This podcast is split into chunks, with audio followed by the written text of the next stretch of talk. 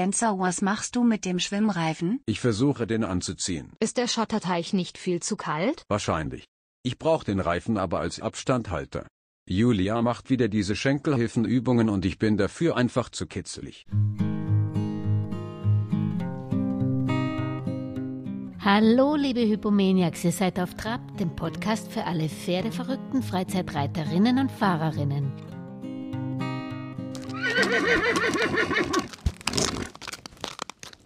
Zu Gast auf Trab ist diesmal Selina Skogan, das Mastermind hinter Equidemia, ihr ganzheitliches Pferdetraining mit dem großen Ziel der Losgelassenheit. Also erstmal herzlichen Dank, dass du auf Trab bist und das ist sehr spannend. Nach Norwegen habe ich noch nicht geschaltet. Erzähl mal ein bisschen, wie du da hingekommen bist und wie du vielleicht auch über die Pferde dorthin gekommen bist. Ja, die Pferde haben eher sekundär was damit zu tun. Ich äh, bin geborene Deutsche, wie du hörst. Mhm.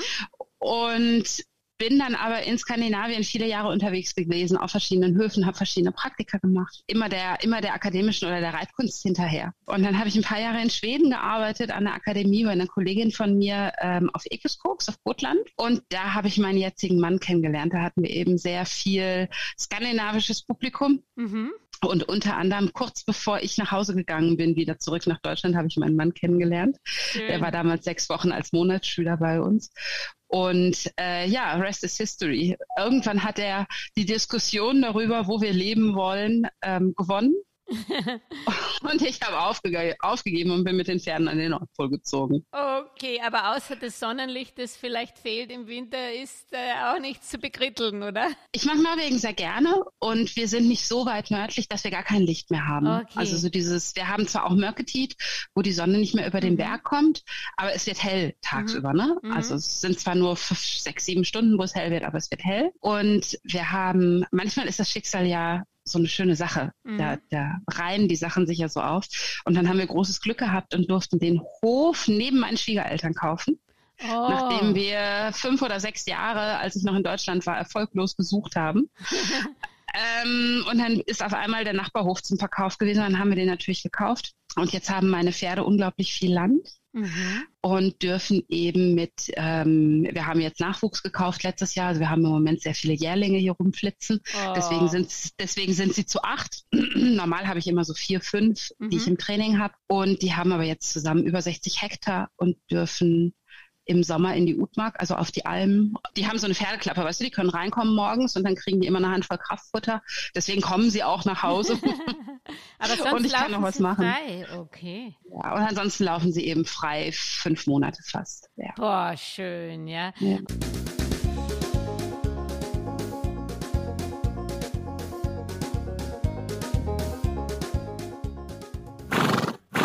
Das ist wahrscheinlich auch ganz wichtig, wo wir jetzt schon beim Thema sind, für die, für die Ausbildung, oder? Die Haltung macht viel aus und hilft dir wahrscheinlich auch dabei beim Training, oder? Unglaublich. Also ich würde mhm. sagen, ein Jahr brauchen sie, um anzukommen. Mhm. Das merkt man ja auch selber, ne? wenn man eine mhm. neue Beziehung eingeht und so, egal ob mit Pferd oder mit Mensch. Es dauert immer eine Zeit lang, bis sich alles so, bis man mal gewisse Sachen miteinander gemacht hat. Mhm. Und ich merke das jetzt, wenn ich das Junggemüse dabei habe ähm, und meinen Großen daneben und wir sind jetzt seit 16 Jahren zusammen. Und ähm, da sind viele Sachen so selbstverständlich. Mhm. Und man denkt gar nicht mehr drüber nach, man fühlt sich sicher miteinander. Und mit den Kleinen ist das natürlich noch nicht so, da muss man für arbeiten, mhm. klar. Und auch an die neuen Haltungsbedingungen müssen die sich gewöhnen. Das gefällt denen in der Regel sehr, sehr gut. Mhm. Aber am Anfang sind die ein bisschen müde, wenn die so viel Bewegung haben. Ja. Und sie müssen sich gut in die Herde integrieren. Das ist unheimlich wichtig, ne? Mhm. dass sie einen guten Start haben.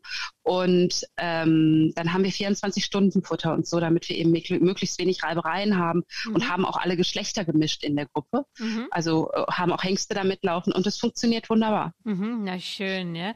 Und wenn wir jetzt zur Ausbildung kommen, vielleicht kann, kannst du da ein bisschen von dir erzählen, welche Ausbildung du eigentlich lehrst oder auch ähm, selber anwendest. Und dann kommen wir zu unserem Thema, zu den Schenkelhilfen. Sehr gut, Julia. Ich bin froh, dass du den roten Faden behältst. Ich schnack so gerne. Ich schnack so gerne. Ich bin froh, wenn du das ein bisschen rahmst. Ja. ähm, ich bin Akademikerin, also ich äh, unterrichte akademische Reitkunst und mhm. äh, lerne selber ja ständig weiter auch akademische Reitkunst und äh, habe das große Glück, das schon früh im Leben getroffen zu haben. Mhm. Also ich habe angefangen, da hatte ich gerade einen Rollerführerschein, so ungefähr zwischen 15 und 16. Da habe ich angefangen, den akademischen Weg zu gehen, ja. Mhm.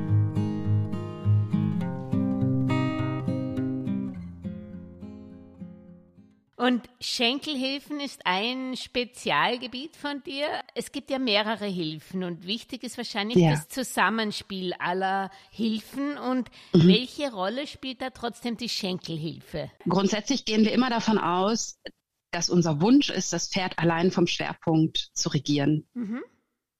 Und dass, dass alleine der Sitz ja eigentlich die Haupthilfe sein soll und alles andere nachgeben darf. Mhm. Na, da bist du ja auch bei Guerinier und bei den, bei den verschiedenen Arten des Nachgebens, bei den Desontés. Mhm. Trotzdem ähm, ist ja in dem Moment, in dem wir aufs Pferd aufsteigen, egal wie gut wir es vom Boden vorbereitet haben, die Balance erstmal nicht so super. Ich ich reite regelmäßig Jungpferde an und ähm, das erste, was mir, ich habe immer so ein bisschen das Bild, wenn ich aufsteige, das fühlt sich an wie die schwankende Titanic.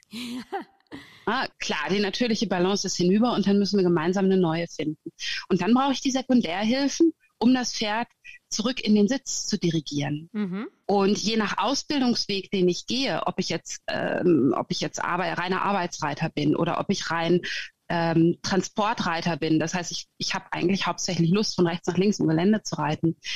Oder eben, ich bin ähm, akademischer Reiter, das heißt, ich habe die hohe Schule irgendwann zum Ziel, dann werden die Hilfen natürlich immer diffiziler weil das ist spannend, weil du das sagst. Ähm, ich habe den Stefan Schneider interviewt, also den mhm. Lebensgefährte von Uta Gref oder beide mhm. gemeinsam. Mhm. Und er hat mir ein Bild gegeben, was ich jetzt immer dran denke, wenn ich auf dem Pferd sitze. Und zwar, ich muss mir vorstellen, dass ich unterhalb der Hüfte gelähmt bin und meine Beine einfach, ähm, also dass ich die nicht spüre. Und äh, äh, was sagst du dann zu dem Bild? Weil du hast gesagt, ähm, gewisse, also gerade bei der Ausbildung, man mhm. braucht ja einen gewissen Druck wahrscheinlich auch von den Schenkeln. Kannst du mit dem Bild was anfangen, oder? Ähm, ich mag das Bild sehr gerne, ja? denn das, was ich in der, in, in, im täglichen Leben äh, erlebe, ist, dass ähm, die Schenkelhilfen oft missverstanden werden mhm. und viele Reiter so viel Druck und so eine konstante Dauerbeschallung beim Pferd aufbauen, ja. ähm, dass das Pferd eigentlich nur eine Chance hat, nämlich nicht mehr hinzuhören und abzuschalten. Ja. Also da sind so viele Informationen, die eigentlich gar nicht weitergegeben werden sollen, dass die Pferde nur noch, nur noch raus rauszoomen können. Und so wie ich das Bild von dem Kollegen verstehe, von dem du gerade sprichst, ja. äh, spricht er ja eigentlich davon, einen ruhigen, langen, entspannten Schenkel zu haben. Und ich finde, das ist eine super gute äh, Voraussetzung, um dann die Hilfe, wenn du sie brauchst, diffizil einzusetzen. Mhm.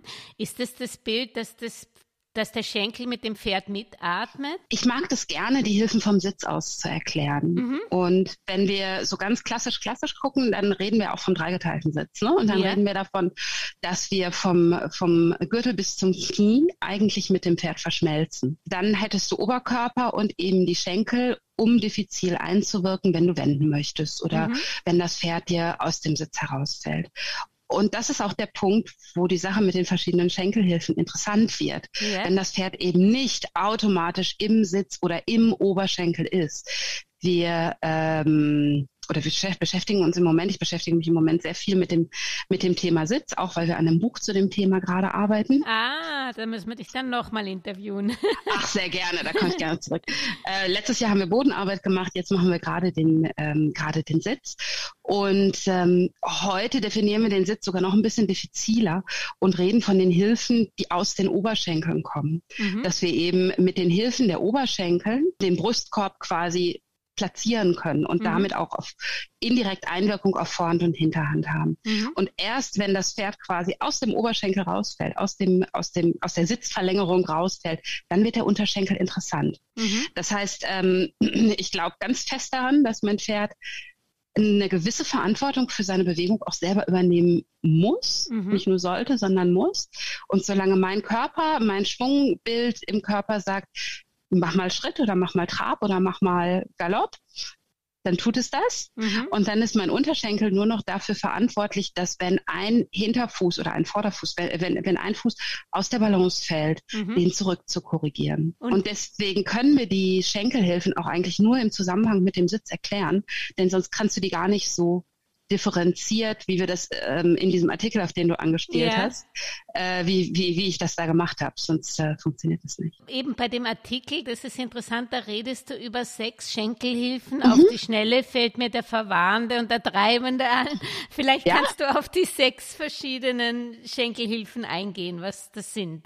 Wir fangen wieder vom Sitz an. Ich mhm. brauche ja, äh, ich glaube, da sind wir uns alle einig, zumindest in der klassischen Fraktion, wir brauchen Biegung und Stellung, zumindest solange wir in der Reitbahn sind. Mhm. Das heißt, ich brauche einen Innensitz. Ne? Steinbrechen mhm. hinterst den Hang in der Hüfte und da bist du auch wieder bei der Platzierung der Oberschenkel. Das heißt, du brauchst diesen, diesen Innensitz mhm um die ersten beiden Schenkelhilfen zu divergieren. Dann reden wir nämlich von einem inneren Schenkel, der das Pferd hohl macht und um sich herum biegt. Das ist der traditionelle innere Schenkel, den wir so kennen. Ne? Wenn der Reitlehrer sagt, in Gurtlage. Mhm, genau. Ja. So muss der sein. Und der würde auch gegen die Strichrichtung des Pferdehaares streichen, ja. ähm, wenn er einsetzen muss. Mit dem mhm. Schenkel würdest du dich also bemühen, die Hohlheit des Brustkorbs in, zu erhalten. Dann reden wir von der vom biegenden Schenkel mhm. und von der Brustkorbrotation. Mhm. Erst wenn der funktioniert, kann ich das Pferd ja an den äußeren Schenkel bringen. Ja. Und dann hat der äußere Schenkel die Aufgabe des wegbiegenden Schenkels. Mhm. Und das ist ziemlich schwierig, denn wenn der Reiter die Balance verliert oder wenn die Oberschenkel zu angespannt sind, vor allem wenn der äußere Oberschenkel zu angespannt ist, mhm. dann funktioniert die Brustkorbrotation nicht mehr. Mhm. Geht uns die Brustkorbrotation flöten, dann ist der äußere Schenkel kein äußerer Schenkel mehr, sondern dann wird das Pferd hohl auf den mhm. Einsatz des äußeren Schenkels. Dann hätten wir also zwei innere und keinen äußeren. Und dann kann das Pferd nicht korrekt gebogen und gestellt sein. Mhm. Und das siehst du dann bei den ganzen Pferden als Resultat, äh, wenn die zum Beispiel nicht mehr gerade zur Hand kommen, mhm. wenn die so verstellt sind im Genick. Ja. Ja, und dann ist der Reiter obendrauf irgendwie ganz verzweifelt und versucht entweder mit sehr viel Einsatz des inneren Zügels das Pferd irgendwie noch korrekt zu biegen und zu stellen oder versucht außen gegenzuziehen, äh, um den Kopf wieder rauszubringen. Und beides macht die Sache eigentlich nur immer schlimmer, denn der Fehler kommt aus der falschen Platzierung der, des Brustkorbs. Ah, okay. Aber die zwei müssen wir zuallererst ähm, schon mal auseinanderhalten.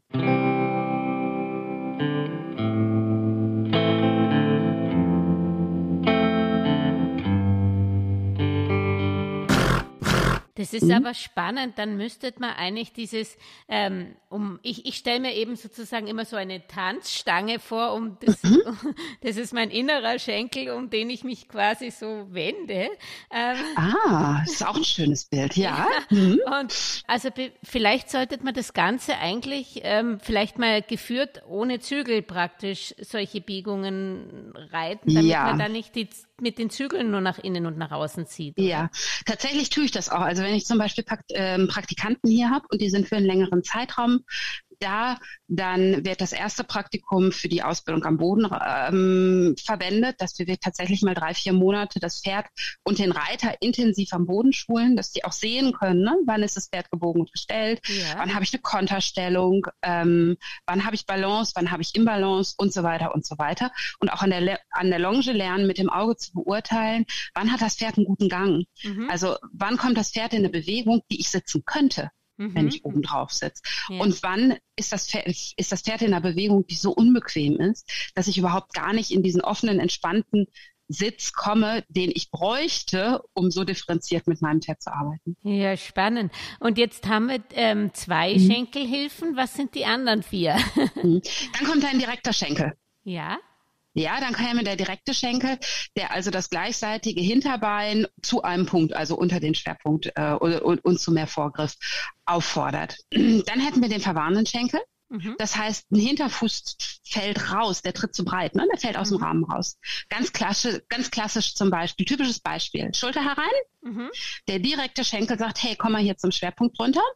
Und aus welchen Gründen auch immer, entweder ist es gymnastisch oder der Reiter macht einen Fehler, fällt das äußere Hinterbein aus der, aus der Körpermasse raus. Mhm. Dann wäre der äußere Schenkel in dem Moment kein direkter, sondern verwarnender Schenkel, der das Pferd wieder zurück, der den Hinterfuß, den äußeren Hinterfuß wieder zurück unter die Masse bringen. Mhm. Das heißt, weil wir vorhin geredet haben, dass man mit dem Schenkelhilfen nicht einen ständigen Druck machen sollte. Mhm. Wie ist es beim Verwahrenden? Also den muss das Pferd schon ständig spüren, dass er dort. Nee, das Pferd muss den Fehler ja erst machen. Du kannst ja keinen, du kannst ja keinen Fehler korrigieren, der nicht gemacht wurde. Das stimmt, ja. Also das ist immer bei jedem Schritt quasi, wenn er rausfällt, dann, der, der nicht runtertritt, dann muss man mit dem verwahren. Genau, genau. Das ist ein punktuell, ein punktueller Impuls in ja. diesem Moment. Ja. Und wenn das jetzt der äußere, äußere ist, dann müssen wir natürlich auch darauf Acht geben, dann ist mein verwahrender Schenkel gleichzeitig ja auch wegbiegender. Mhm. Du willst ja nicht den Brustkorb umstülpen in eine andere Richtung, wie ja. zum Beispiel, ne, wie zum Beispiel bei einem Wechsel zwischen Schulterherein Raum wäre.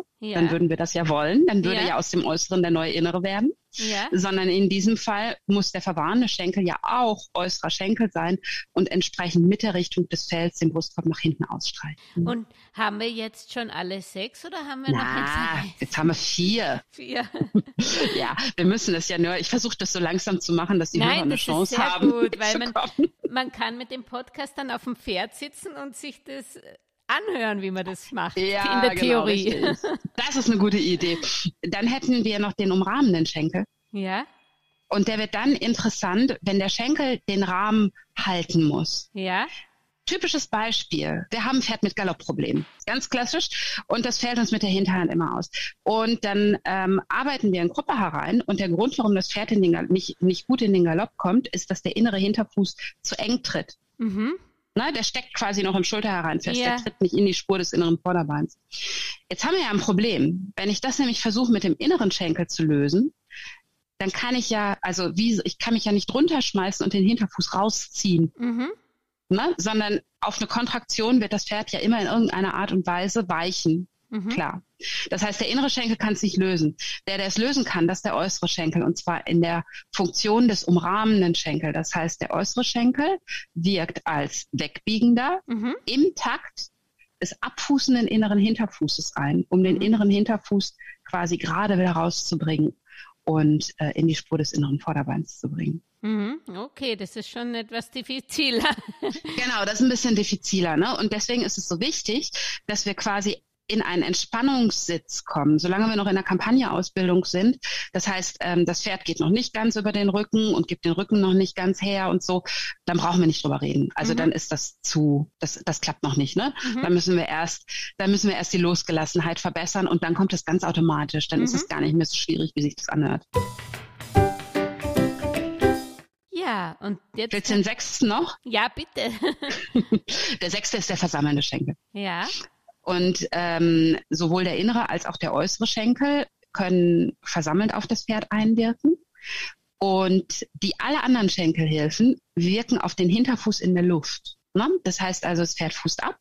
Und dann käme der Moment, wo die Schenkelhilfe kommt. Mhm. Je nachdem, worauf ich einwirken möchte.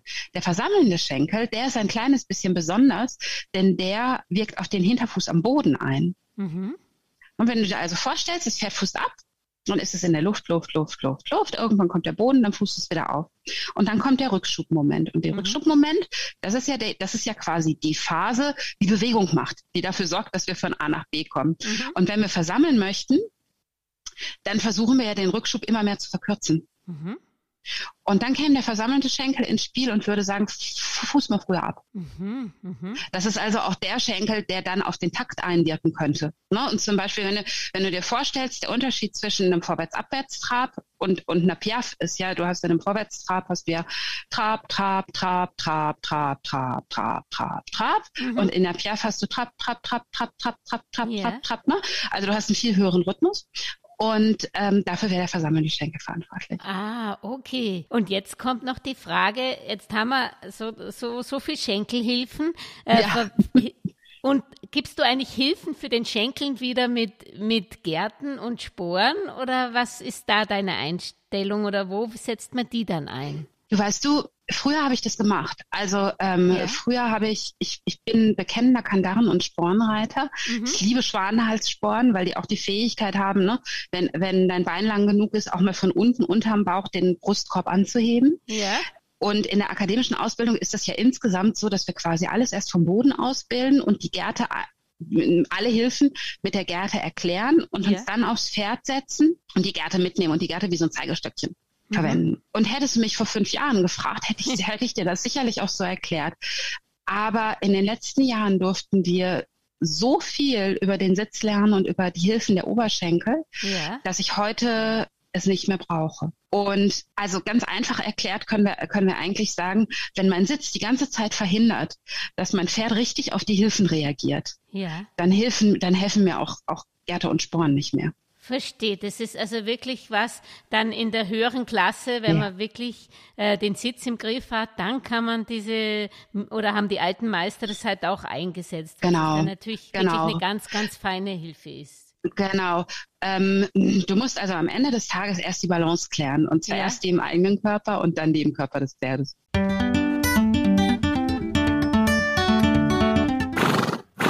Jetzt habe ich noch eine Frage. Also ich bin am Wochenende, bei uns gibt es immer so einen Schlösserritt äh, und da trainiert man mit den Dragonern, diesen ähm, traditionellen Reitern und da haben wir natürlich cool. auch Springen und Bürstensprünge mhm. und so üben müssen und da habe ich festgestellt, wie schwierig es ist, mit dem Dressursattel zu springen. wie, wie, ist es, wie ist es eigentlich generell mit den Schenkelhilfen? Ähm, als Westernreiter ähm, hilft mir das nichts, oder? Hilft mir das auch? Oder welche Sättel, gibt Sättel oder auch Zaumzeug, was, was eigentlich für, für feine Schenkelhilfen nicht geeignet sind?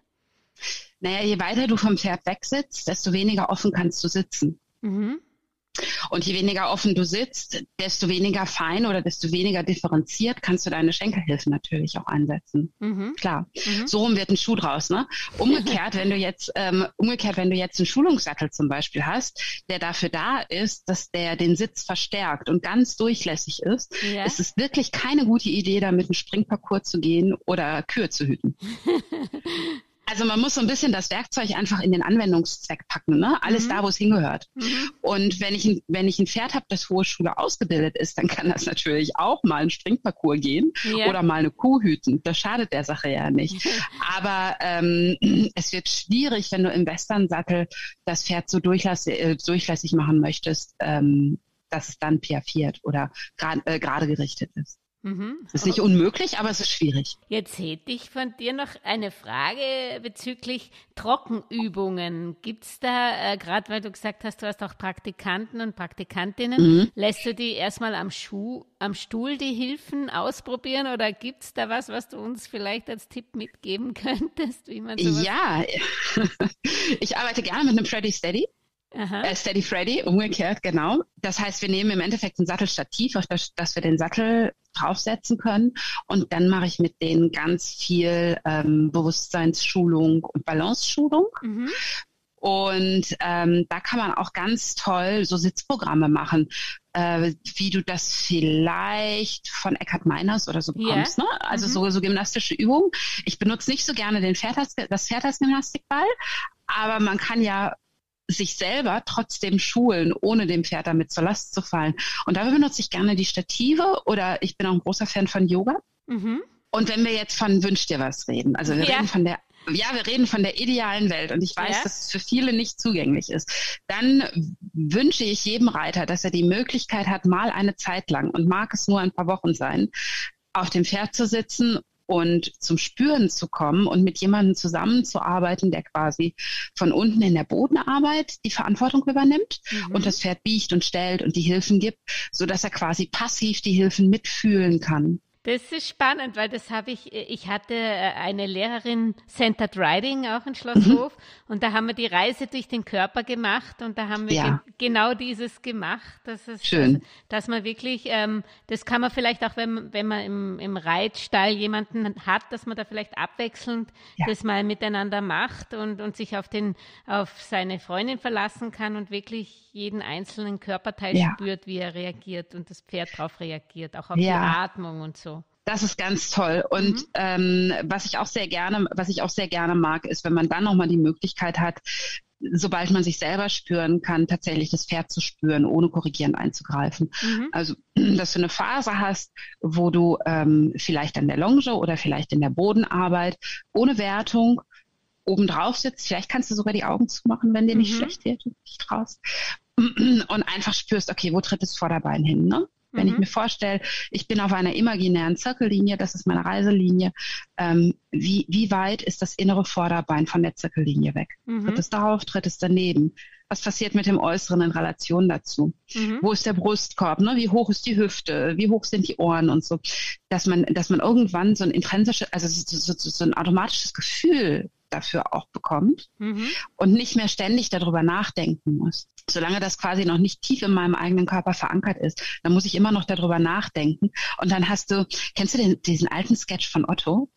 ähm, Fuß an Großhirn, Fuß an Fuß Großhirn, an ja, ja, genau. Und genauso funktioniert das dann eben auch, wenn du auf dem Pferd sitzt. Ne? Es ist so, Fuß an Großhirn, bitte jetzt. Ja. Achtung, rechte Hand, jetzt. Und bis dann die Hilfe ankommt, also bis dein Großhirn dann reagiert hat und die Hand sich bewegt hat, ist der Moment schon vorbei. Deswegen ist das was sehr Wertvolles, ja. wenn ich die Möglichkeit habe, in die Gefühlsschulung zu kommen mhm. und dann immer mal wieder Phasen habe von, von äh, Awareness, Gefühlsschulung und dann kommt Technik oben obendrauf und dann kommt wieder eine Phase an Gefühlsschulung, dann kommt Technik obendrauf, sodass das irgendwann so selbstverständlich wird wie Atmen.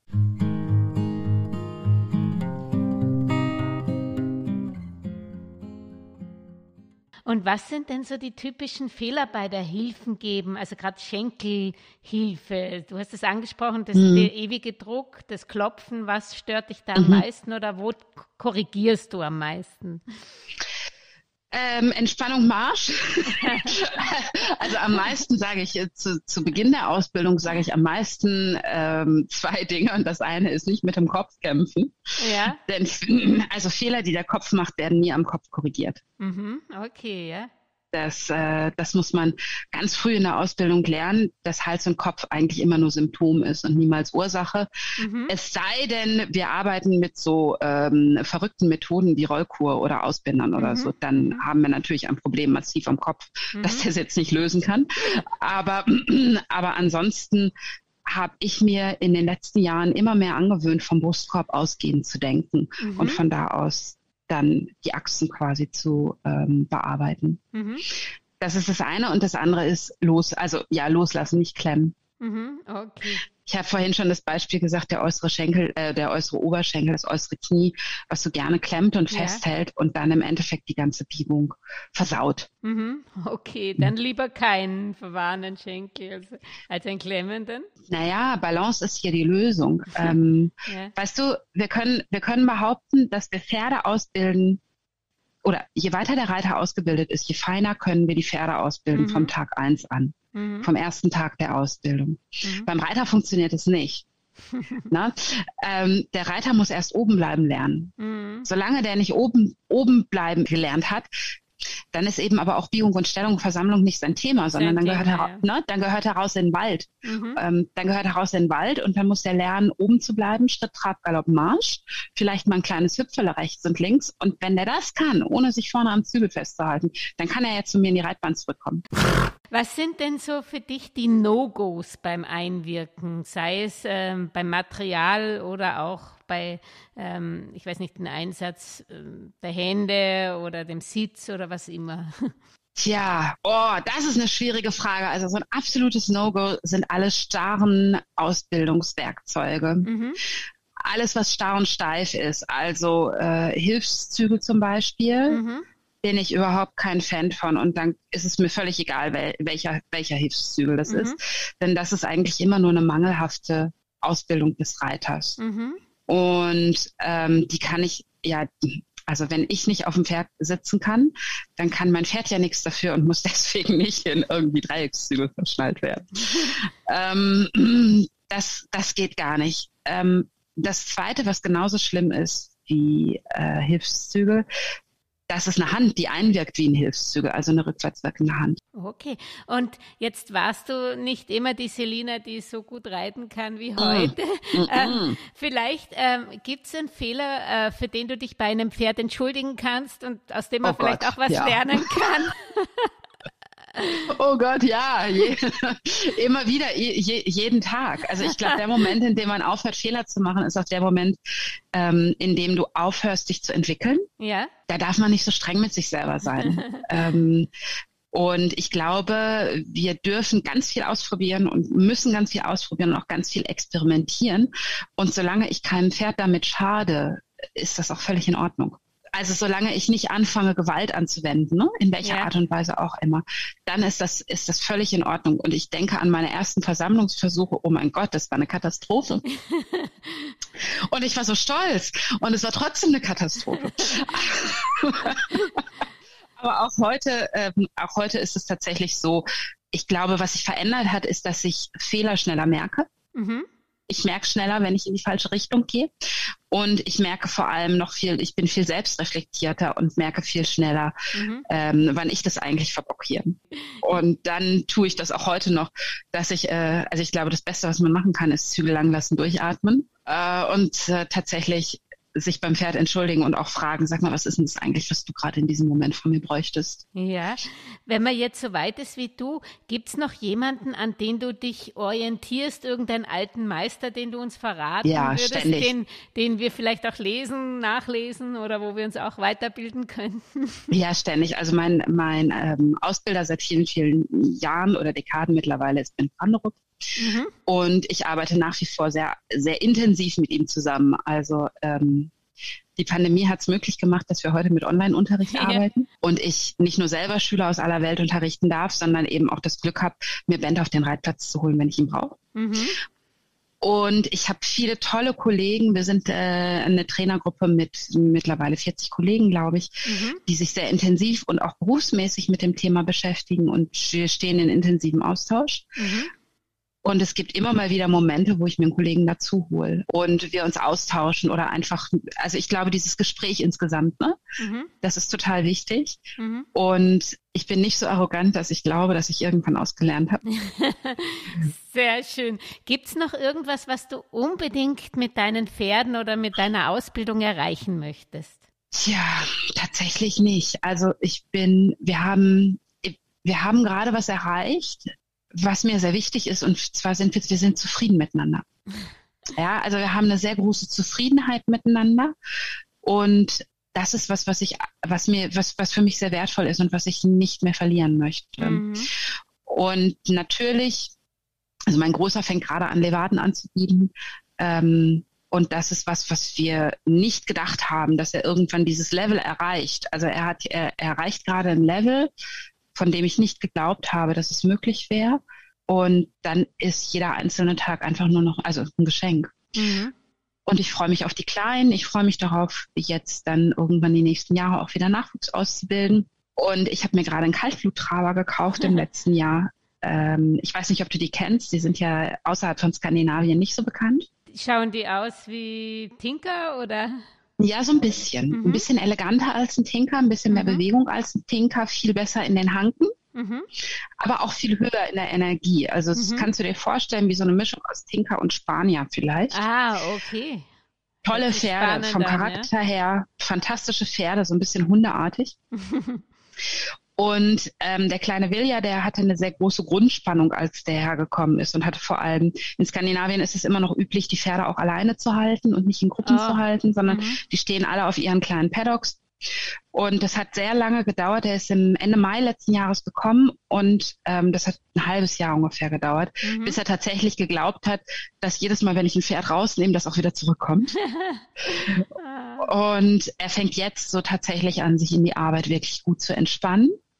Und jetzt kommen eben Phasen, wir sind in der Basis, Basis, Basis -Aus Ausbildung. Ne? Yeah. Er macht Schritt, Trab, Galopp an der Longe, macht ein bisschen Schulter herein und Gruppe herein am Boden und fängt an, immer mehr Balance zu finden ähm, und soll irgendwann Ende des Jahres angeritten werden. Aber jetzt kommen Momente, wo er mir signalisiert, dass er versteht, was er tut. Mhm. Und er fängt jetzt an anzuhalten. Wir haben lange an den Übergängen Trab-Halten gearbeitet an der Longe. Fängt jetzt an anzuhalten. Und dann nimmt er stolz den Kopf hoch, guckt mich an und blubbert. und ähm, das ist tatsächlich viel wertvoller als jede Piaf, die wir erreichen. Mhm, mh. Na, die Piaf kommt irgendwann, die kommt von selber. Also mhm. ich ähm, die Basisarbeit ist es wieder. Na, na, ich bin jetzt auf einem Level, wo ich sagen muss, ich brauche niemandem mehr was zu beweisen. Ja. Und wenn du irgendwie drei in der Ecke stehen hast, die piaffieren können, dann ist es irgendwie viel entspannter, darüber zu reden. Mhm. Und dann muss man nicht mehr hinterherrennen. Mhm. Weißt du, was ich meine? Mhm. So. Mhm. Und dann brauchst du nicht mehr hinterherrennen, sondern dann kannst du dich, dann kannst du dich auf den Moment konzentrieren mhm. und ähm, auf das Miteinander konzentrieren. Und dann kommen so ganz viele schöne Dinge, die man, ähm, die dir dann neues, eine neue Idee von, das ist das, was ich erreichen möchte, geben. Mhm. Sehr schön, ja. Ja, jetzt haben wir fast alles eigentlich besprochen. Vielleicht können wir jetzt noch ein kleines Blitzlicht zum Lernen machen. Und mhm. zwar, ich frage dich ähm, einen Fehler und was würdest du dagegen tun? Also das erste okay. wären unruhige oder zu feste Hände. Ähm, dann würde ich vorschlagen, dass dein Pferd nochmal ein bisschen Bodenarbeitsausbildung bekommt. Denn du kannst nicht auf einem Pferd gut sitzen, das den Rücken nicht hergibt. Mhm. Okay. Also solange du immer, ne, solange das Pferd den Rücken sehr fest hält, äh, dann kann ich dich zwar anschreien und sagen, irgendwie lass die Hände unten, aber dein Körper kann es nicht tun. Also das kann durchaus auch am, am, am, an der Pferdeausbildung liegen. Das muss jetzt nicht an meinen. No, mhm. 99 Prozent aller Fälle, ja. Schiefe, da sind wir jetzt wieder bei uns. Schiefe, mhm. Hüftknick und hochgezogene Schulter. oh, Salsa tanzen. Wenn du Lust drauf hast, würde ich dich Salsa tanzen schicken. Sehr schön, ja. Ja, kubanische Salsa ist äh, Gold wert für den Sitz, kann ich eben nur empfehlen. Ah, gute Idee. Also ich gehe einmal die Woche Yoga, um ein bisschen, auch toll, um ein bisschen sozusagen geschmeidiger in der Hüfte vor allen Dingen zu werden. Ja, also Yoga finde ich super, um die Muskulatur zu dehnen, ne? um ja. Kernstabilität. Also ich bin praktiziere selber mhm.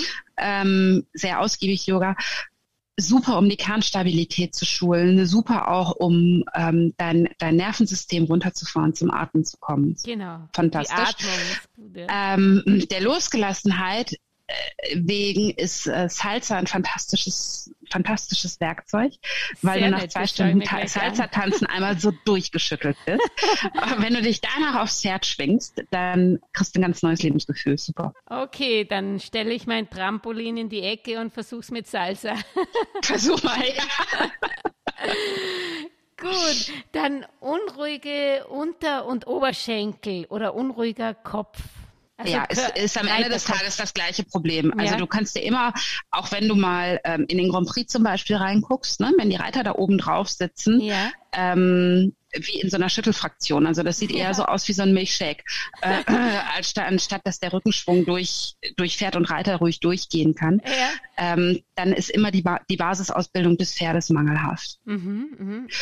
Also wir können zwei Probleme haben. Entweder der Reiter sitzt wirklich so schlecht und hat so einen schlechten Sattel, dass der so weit hinterm Schwerpunkt sitzt, mhm. dass das Pferd es gar nicht richtig tun kann. Mhm. Oder das Pferd hat eben niemals gelernt, über den Rücken zu gehen und stampft mit den Vorderbeinen.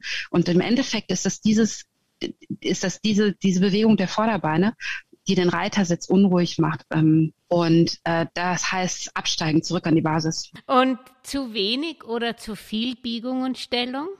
Hm, nachgeben. Nachgeben in beiden Fällen. Nachgeben. Mhm. Nachgeben. Ähm, wir müssen uns darüber bewusst sein, wenn wir uns die Anatomie des Pferdes angucken, dass der Hals der beweglichste Teil der Wirbelsäule ist. Mhm. An dem dürfen wir uns also nicht orientieren, wenn wir Biegung und Stellung machen, sondern wir müssen uns am unbeweglichsten Teil orientieren und das ist die Lendenwirbelsäule. Mhm. Und ähm, wir können vorne in der Hand, also wir können, wir können vorne im Hals nicht mehr Biegung machen, als der Rest der Wirbelsäule mitmachen kann, sonst wär, arbeiten wir das Pferd ja aus der Biegung heraus. Mhm, mh, ja. Und deswegen ist das Nachgeben so wichtig, dass du eben überprüfen kannst, wie viel Biegung kommt denn hier eigentlich aus dem, ähm, aus dem Brustkorbbereich heraus mhm. und dann in der Hand an. Ja, danke Selina, du hast uns 101 Tipps gegeben äh, und hast mich überzeugt, dich irgendwie zu überzeugen, dass du vielleicht in Schlosshof auch mal einen Kurs geben möchtest.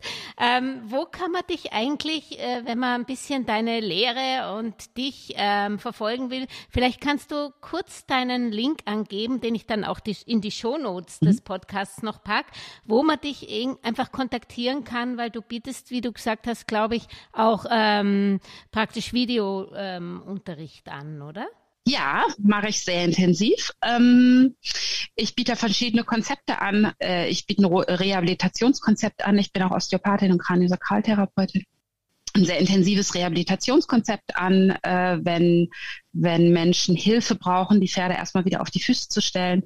Denn ein krankes Pferd können wir nicht schön reiten, da kannst du einfach nicht gegen anreiten. Mhm. Das geht nicht. Äh, und dann kannst du natürlich Online-Unterricht bei mir buchen oder auch einen Wochenendkurs bei mir buchen. Ich bin an verschiedenen Stellen international unterwegs und mache Wochenendkurse. Mhm. Im November bin ich bei euch in Österreich. Ja, da tun wir uns noch austauschen. Vielleicht das machen wir, auf jeden Fall. Und wenn es auch nur eine Wien-Führung von mir ist, wenn du Zeit hast. Oh, das wäre toll. Da würde ich mich freuen. Und ähm, da kannst du mich finden auf equidemia.com. Ja. Das ist meine Internetseite. Einfach Equidemia googeln, dann kommst du früher oder später zu mir oder Selina Skogan. Dann habe ich mehrere Bücher gemacht oder bin da aktiv mit dabei. Ich bin verantwortlich für die akademische äh, Buchserie. Ich weiß nicht, ob du die kennst. Da machen wir zu verschiedenen Ausbildungsschritten mhm. mit verschiedenen Kollegen verschiedene Bücher. Und ich habe letztes Jahr mit Ben zusammen ein Bodenarbeitsbuch gemacht. Das ist ja. ein toller Einstieg in die akademische Reitkunst. Mhm. Da gibt's nämlich auch so Shortclips, Videos haben wir dazu gemacht, dass das, was wir erzählen, man dann eben auch bei verschiedenen Pferden auf verschiedenen Ausbildungsständen sehen kann, mhm. ähm, wie es geht. Ah, sehr schön. Danke. Mhm. Also wie gesagt, deinen Link, wer ihn nicht verstanden oder wieder vergessen hat, findet ihn in den Show Notes. Und wir freuen uns dann hoffentlich im Herbst auf dich hier live in Wien oder in Österreich. Ich freue mich drauf. Danke, Selina. Danke, Julia. Schönen Tag noch.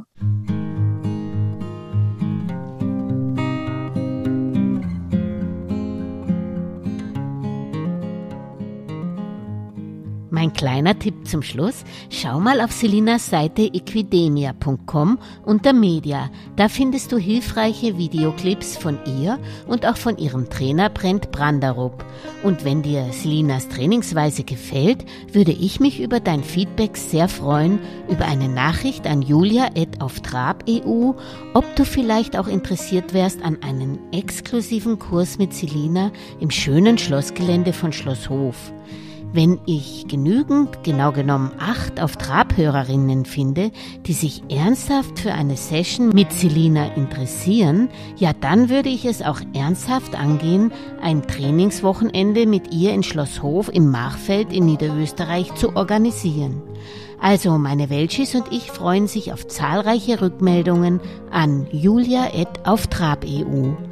Liebe Hypomaniacs, bleibt jedenfalls auf Trab, bis zum nächsten Samstag.